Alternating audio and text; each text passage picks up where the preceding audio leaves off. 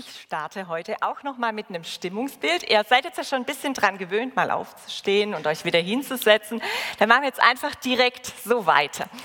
Ähm, eine Frage an dich. Bist du schon mal umgezogen und hast in einer neuen Stadt, in einer neuen Gegend ganz neu angefangen? Oder kennst du jemanden, jemanden, der das gemacht hat? Dann würde ich dich einfach bitten, einmal kurz aufzustehen. Surprise, surprise, es stehen praktisch alle Leute. Jeder kennt diese Erfahrung, irgendwo ganz neu anzufangen. Vielen Dank fürs Mitmachen, ihr dürft euch gleich wieder setzen. Einen Neuanfang machen, sich auf Unbekanntes einlassen, das ist eine menschliche Grunderfahrung, die fast jeder schon mal erlebt hat oder auch immer wieder erlebt, wenn nicht bei sich selber, dann doch oft bei Freunden und Bekannten. Und es ist eine Erfahrung, die seit der Menschheitsgeschichte immer wieder gemacht wird. Ein Mensch trifft eine Entscheidung, das Vertraute, die Heimat hinter sich zu lassen, nicht immer freiwillig. Manchmal sind es auch äußere Umstände, die eine solche Entscheidung erfordern. Und es geht los in eine unbekannte Zukunft. Literarisch und viel, filmisch vielfach bearbeitet dieses Thema. Ich habe das Motiv bei den Helden meiner Kindheit gefunden, Pippi Langstrumpf. Sie nimmt Tommy und Annika mit nach Takatuka-Land. Nicht ganz freiwillig, auch bei den beiden, denn die sind kränklich und die sollen in der Südseesonne richtig gesund werden. Dabei erleben sie, viele von euch kennen das, weil sie es inzwischen vielleicht auch schon wieder den eigenen Kindern vorlesen. Sie erleben tolle Abenteuer. Die Annika, die ist manchmal ganz schön verängstigt, aber sie werden auch stark bei dieser Reise. Zweites Beispiel, Herr der Ringe. Frodo Beutlin verlässt sein idyllisches Auenland, wo doch alles so wunderbar gemacht ist, und zieht Richtung Mordor. Und äh, mit einer Aufgabe, die ihn fast zerbrechen lässt. Auch die Bibel ist voll von Geschichten von Menschen, die einen Neuanfang wagen oder auch wagen müssen. Eine dieser Geschichten steht im Zentrum der aktuellen Predigtreihe. Es ist die Geschichte von Ruth. Sie ist eine Frau aus dem Land Moab, die einen Mann heiratet, der als Flüchtling nach Moab gekommen war. Die Ehe ist kurz, denn der Mann stirbt genauso wie sein Vater und auch sein Bruder. Aber anstatt zu ihrer Herkunftsfamilie zurückzukehren, begleitet Ruth ihre Schwiegermutter in deren Heimat und entscheidet dort zu bleiben. Sie geht mit dieser Entscheidung ein hohes Risiko ein. Ohne männlichen Verwandten war die Frau zu dieser Zeit eigentlich schutzlos jeder Form von Unrecht und Gewalt ausgesetzt. Es gab kein Gericht, das die Klage einer Frau angehört hätte, geschweige denn ihr irgendwie zurecht verholfen hätte. Der Erzähler gibt uns überhaupt keine Begründung, keinen Hinweis, warum Ruth diese Entscheidung trifft und warum sie ihrer Schwiegermutter folgt. Aber es kommt irgendwie zum Ausdruck, dass Ruth zutiefst davon überzeugt ist, die richtige Entscheidung zu treffen. Sie wagt einen Neuanfang. Nun liegen die Ereignisse, die im Buch Ruth erzählt werden, mehrere tausend Jahre zurück. Manches kommt uns sehr fremd vor, denn es ist eine andere Kultur, eine andere Zeit, über die erzählt wird. Aber die menschlichen Grunderfahrungen, die sind ganz ähnlich. Wir kennen die Unsicherheit, die ein Neuanfang in uns auslöst und die Hoffnung, dass doch irgendwie alles gut wird, sind so ganz ambivalente Gefühle zwischen Vorfreude auf das, was kommt, dem Bedauern, Vertrautes zurücklassen zu müssen und auch der Trauer über das, was zurückbleibt. Man fühlt sich so dazwischen. Irgendwo zwischen dem, was noch kommt, einer Zukunft, die noch nicht richtig begonnen hat und dem, was vorbei ist. Die Ruth hat Trauer und Verlust erlebt und sie trifft eine Entscheidung und hofft auf eine Veränderung, auf ein neues Leben. Aber noch ist sie dazwischen. In meiner Predigt wird es darum gehen, wie unsere alltäglichen Entscheidungen dazu beitragen, dass aus dem Dazwischen etwas Neues entsteht.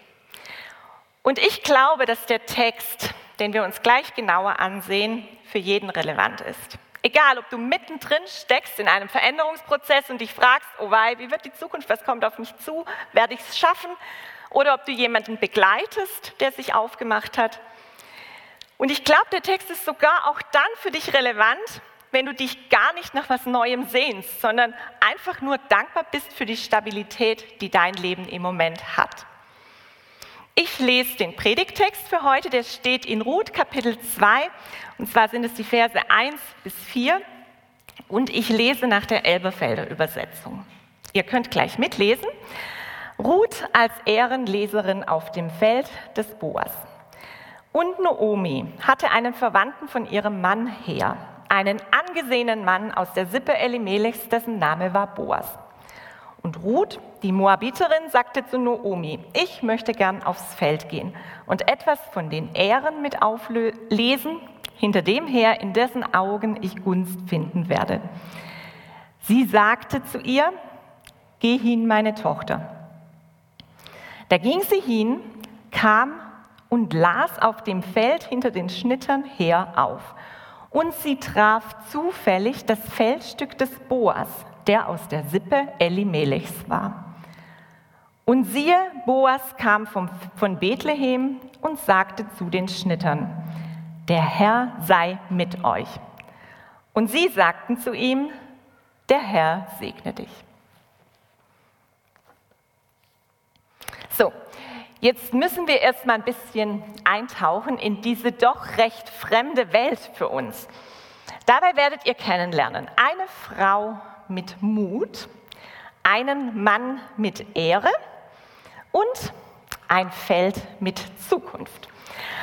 Eine Frau mit Mut, Ruth kommt in Bethlehem zu einer günstigen Jahreszeit an, denn es wird Gerste geerntet. Gerste ist das Haupt- oder das wichtigste Grundnahrungsmittel zur damaligen Zeit. Und ganz offensichtlich ist die Hungerkrise, vor der die Familie von Ruths verstorbenem Mann geflohen ist, endgültig vorbei. Bethlehem, Haus des Brots, heißt es übersetzt, hat wieder Brot. Die Saat ist aufgegangen, das Getreide reif und nun ist Erntezeit. Die Arbeiter gehen mit der Sichel übers Feld, schneiden bündelweise das Getreide ab und binden das dann so zu Garben, nennt sich das. Und die fertigen Garben kommen dann in die Scheune, wo gedroschen wird. Wenn nun aber aus so einer Garbe einzelne Halme rausrutschen oder auch beim Zusammenbündeln erst gar nicht im Bündeln landen, dann dürfen die oder sollen die auf dem Feld liegen bleiben, damit die Bedürftigen der Stadt kommen können und die so nach und nach für sich einsammeln. Bedürftige waren zur damaligen Zeit die Menschen, die keinen Grundbesitz hatten und die nicht Teil einer Hausgemeinschaft waren. Die Struktur der damaligen Gesellschaft, das waren Hausgemeinschaften, können wir nicht mit unserer Familie vergleichen. Das war nicht Vater, Mutter und irgendeine Anzahl von Kindern, sondern die Hausgemeinschaft, das war einfach der Grundbesitzer und dann eine größere Anzahl von Menschen, die dort gelebt und gearbeitet hat. Dieses Recht der Armen einzusammeln war da, damit niemand in Bethlehem im Haus des Brotes ohne Brot bleiben soll. Das war etwas, das der Gott Israels von seinem Volk auch eingefordert hat. Denn er ist der Gott, der das Elend der Armen sieht und der für die Schwachen eintritt. Das zieht sich wie ein roter Faden durch das ganze Alte Testament. Gott ist der Gott, der sein Volk aus Ägypten, aus der Sklaverei befreit. Er führt sie durch die Wüste, dort versorgt er sie. Und immer wieder, als das Volk dann auch sesshaft wurde, erinnert er sie durch die Propheten daran, dass sie das Recht der Schwachen und der Schutzbedürftigen achten sollen. Es wird teilweise in der Bibel auch ganz explizit so formuliert. Ich nenne euch nur ein Beispiel aus 3. Mose 19, Vers 9. Das steht, wenn ihr die Ernte eures Landes erntet, darfst du den Rand deines Feldes nicht vollständig abernten und darfst keine Nachlese deiner Ernte halten. Beim Weinberg dasselbe. Für den Elenden und den Fremden sollst du sie lassen. Ich bin der Herr, euer Gott. Mir ist es wichtig, dass die Elenden und die Armen in deinem Land versorgt sind. Wenn Ruth nun also zu ihrer Schwiegermutter Naomi sagt, ich möchte gern aufs Feld gehen und etwas von den Ehren mit auflesen, dann hört sich das ja vielleicht mit unseren Ohren ein bisschen so an, als würde sie einfach nur einen Rechtsanspruch einlösen. Also so, wie wir jetzt einen Antrag auf Arbeitslosenunterstützung oder sowas auf, ähm, ausfüllen. Die Realität damals war eine ganz andere. Frauen hatten keine Rechte. Und ich sage jetzt, Frauen hatten keine Rechte, weil ich hier in Stuttgart äh, im Gottesdienst stehe. Für viele Frauen in anderen Ländern ist das leider ein Satz der Gegenwart. Frauen haben keine Rechte. Und wir sehen, dass die Geschichte von Ruth überhaupt nicht so alt und so weit weg ist. Sie ist alt, aber nicht so weit weg von äh, der Realität in unserer Welt. Frauen, Ruth hatte kein Recht auf die Nachlese. Wir haben ja oft so ein leicht romantisch gefärbtes Bild von der Ruth-Erzählung im Kopf, als wäre so das Auflesen der Nachlese halt so ein, ein Teil der Erntearbeit. Hat man einfach so gemacht. Ist doch auch schön, so auf dem Land zu leben. Nee, wer den Erntearbeiterinnen und Arbeitern, also denen, die zur Hausgemeinschaft gehört haben, wer denen hinterhergelaufen ist, um für sich noch so ein paar Reste aufzusammeln, die dann noch so übrig geblieben sind, der war eben nicht Teil der Gemeinschaft, sondern ein Außenseiter, eine Ausgeschlossene. Nachlese zu machen war damals ungefähr so angesehen wie bei uns heute Pfandflaschen sammeln. Ihr kennt die Menschen, die mit Riesentüten in der Hand in unserer Stadt durch die Bahn gehen und jeden Mülleimer in Bahnhöfen, in der Bahn selber, in der Stadt durchsuchen, ob vielleicht noch irgendwas Verwertbares, Dosen oder Flaschen zu finden ist. So eine war Ruth in den Augen ihrer Mitmenschen. Warum nun ist die Ruth für mich eine Frau mit Mut. Warum ist dieser Entschluss, zur Nachlese zu gehen, so eine mutige Entscheidung? Die Ruth outet sich in dem Moment als eine Elende, die auf das Wohlwollen ihrer Mitmenschen angewiesen ist. Sie macht sich verletzlich, wortwörtlich. Eine Frau, die allein zur Nachlese ging, konnte nicht davon ausgehen, körperlich unversehrt zu bleiben. Ruth wartet nicht daheim auf irgendwelche Almosen.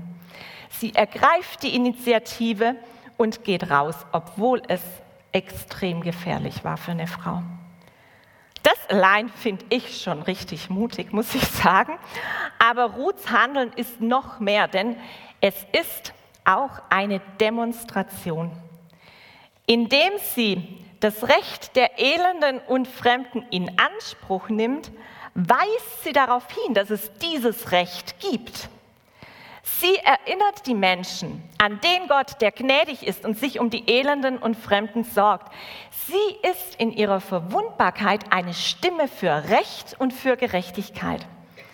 Und das macht sie für mich noch viel mehr zu einer Frau mit Mut. Mir fallen dabei die Frauen im Iran ein, die gerade für ihr Recht kämpfen und der Welt sagen, dass sie Menschen sind und dass sie einfach nur wie Menschen behandelt werden wollen. Auch sie ergreifen die Initiative, obwohl es extrem gefährlich ist. Frauen mit Mut. Unsere Geschichte ist noch nicht zu Ende. Denn ich möchte mal wissen, welche Predigt auf dieser Welt seine Zuhörer behält, wenn die männliche Hauptrolle fehlt. Ein Mann mit Ehre. Noch ist er weg. Aber unser Predigtext stellt ihn bereits vor, auf sprachlich ganz kunstvolle Weise, mit einem Chiasmus. dass ich dieses Wort aussprechen darf. So bezeichnet man Sätze äh, mit einer spiegelbildlichen Anordnung. Also in Vers 1 steht, ich habe euch äh, ein schönes Bild aufgezeichnet, ein bisschen krakelig, werdet ihr gleich sehen. Ein angesehener Mann aus der Sippe Elimelechs, dessen Name war Boas.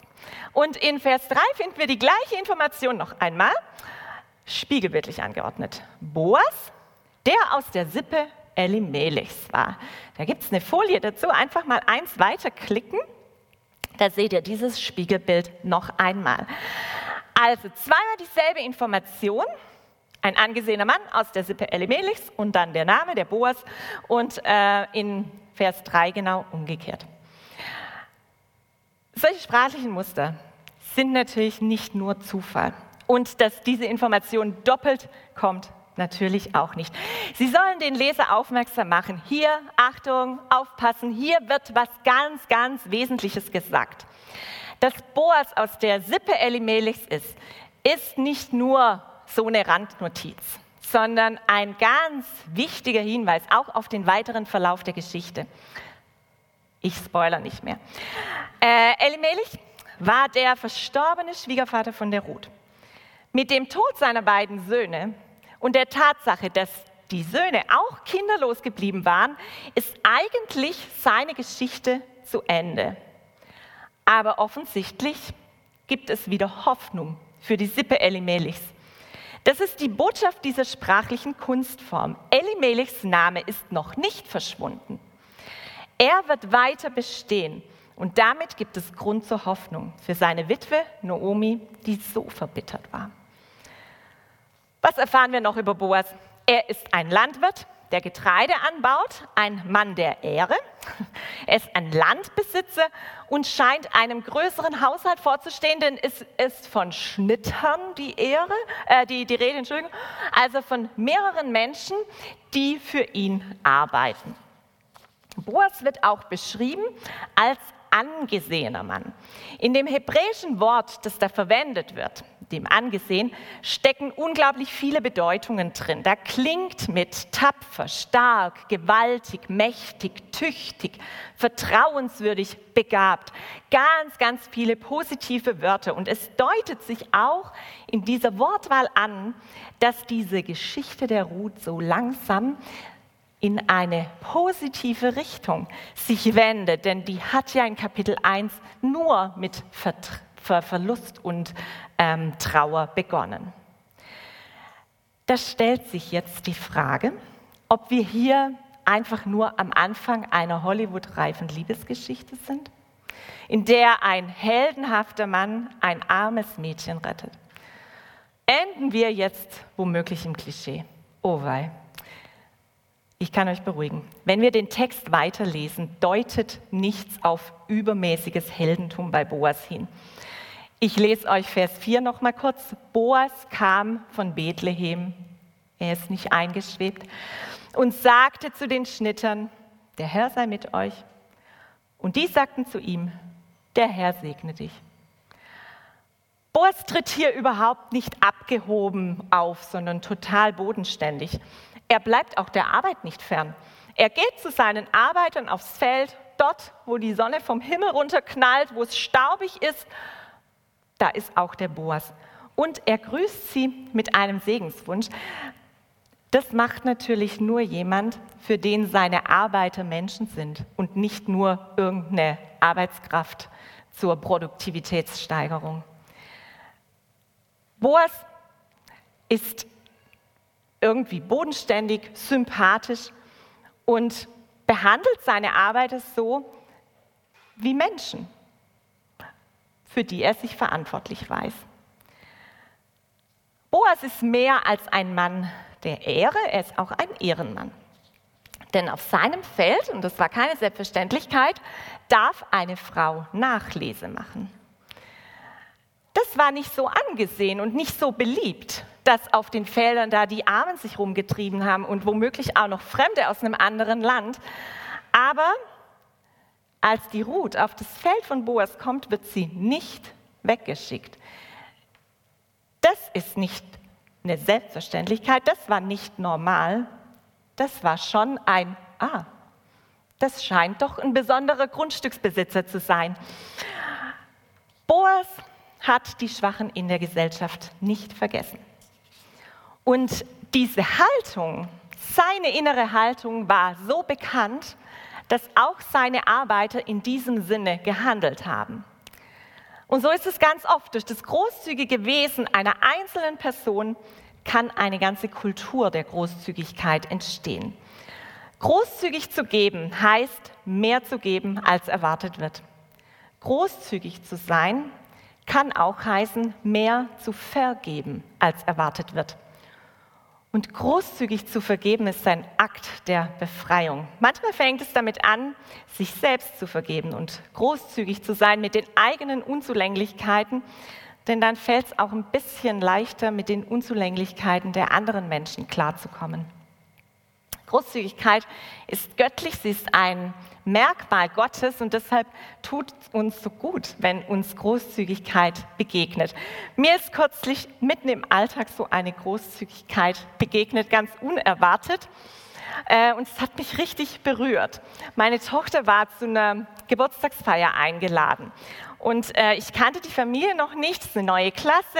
Und dann habe ich im Vorfeld angerufen, um zu erklären, ja, unsere Tochter hat Zöliakie, die kann nicht alles essen, was gibt es denn bei euch? Dann gebe ich ihr eine Dose mit, mit einer äh, richtigen Alternative. So machen wir das eigentlich immer.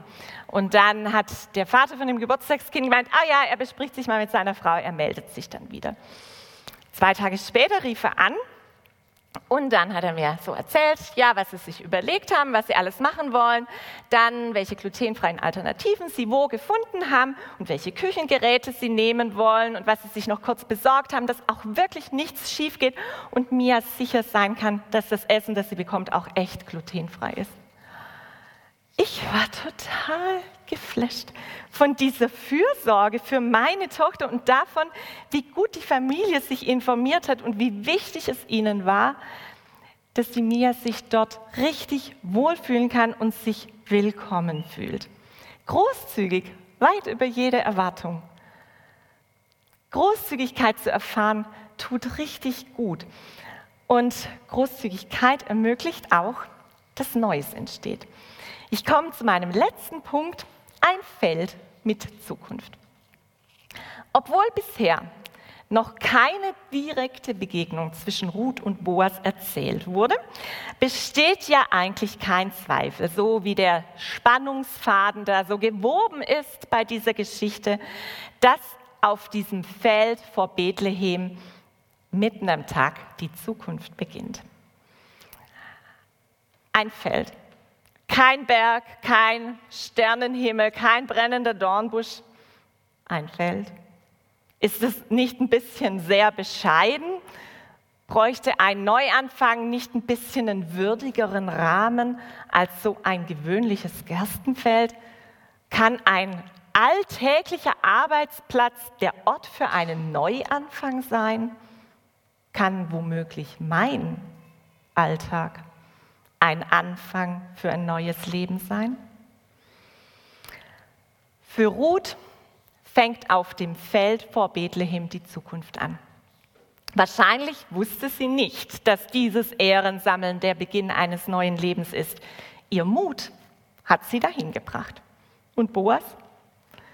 Auch für ihn fängt auf diesem Feld ein neues Leben an, aber womöglich hatte er gar kein Bedürfnis, dass für ihn etwas Neues beginnt. Aber seine Großzügigkeit hat ihn mitten in einen Erneuerungsprozess hineinkatapultiert, den er sich gar nicht so ausgesucht hat. Das mutige Handeln von Ruth einerseits und das großzügige Wesen von Boas andererseits ermöglichen ein neues Leben ganz wörtlich sogar. Davon werden wir in den nächsten Wochen noch mehr hören. Es braucht keine besonderen Orte oder mystischen Erlebnisse, um ein neues Leben zu ermöglichen. Erneuerung passiert, wenn wir mutig für Recht und Gerechtigkeit eintreten und großzügig die eigenen Güter teilen in den alltäglichen Entscheidungen. Und mit Gütern meine ich nicht nur materielles. Großzügigkeit geht durch so viele Bereiche, durch unsere Gedanken, durch unsere Einstellungen, durch unsere Zeit. Großzügigkeit hat viele Felder. Mir gefällt die Vorstellung, dass durch Mut und Großzügigkeit auch in meinem Alltag Erneuerung möglich ist. Ich darf die Band schon mal nach vorne bitten. Erneuerung ist auch in deinem Alltag möglich. Du darfst dich einsetzen für Gerechtigkeit. Deine Rechte und deine Bedürfnisse sind nicht unwichtiger als die der anderen. Auch in deiner Verwundbarkeit kannst du eine Stimme sein, die andere erinnert an das Reden Gottes. So wie Elimelichs Geschichte nur scheinbar zu Ende ist, kann Gott in deinem Leben neu anfangen in einem Bereich, den du tot geglaubt hast. Und du kannst durch deine Großzügigkeit Erneuerung ermöglichen und Teil werden eines neuen Lebens. Vielleicht nimmst du dir während des nächsten Lieds noch einen kurzen Moment, um nachzuspüren, wo du dich nach Erneuerung sehnst oder wo du Großzügigkeit leben willst. Und dann halte den Gedanken fest in dir oder teile ihn mit jemandem. Erneuerung kann hier und jetzt beginnen. Amen.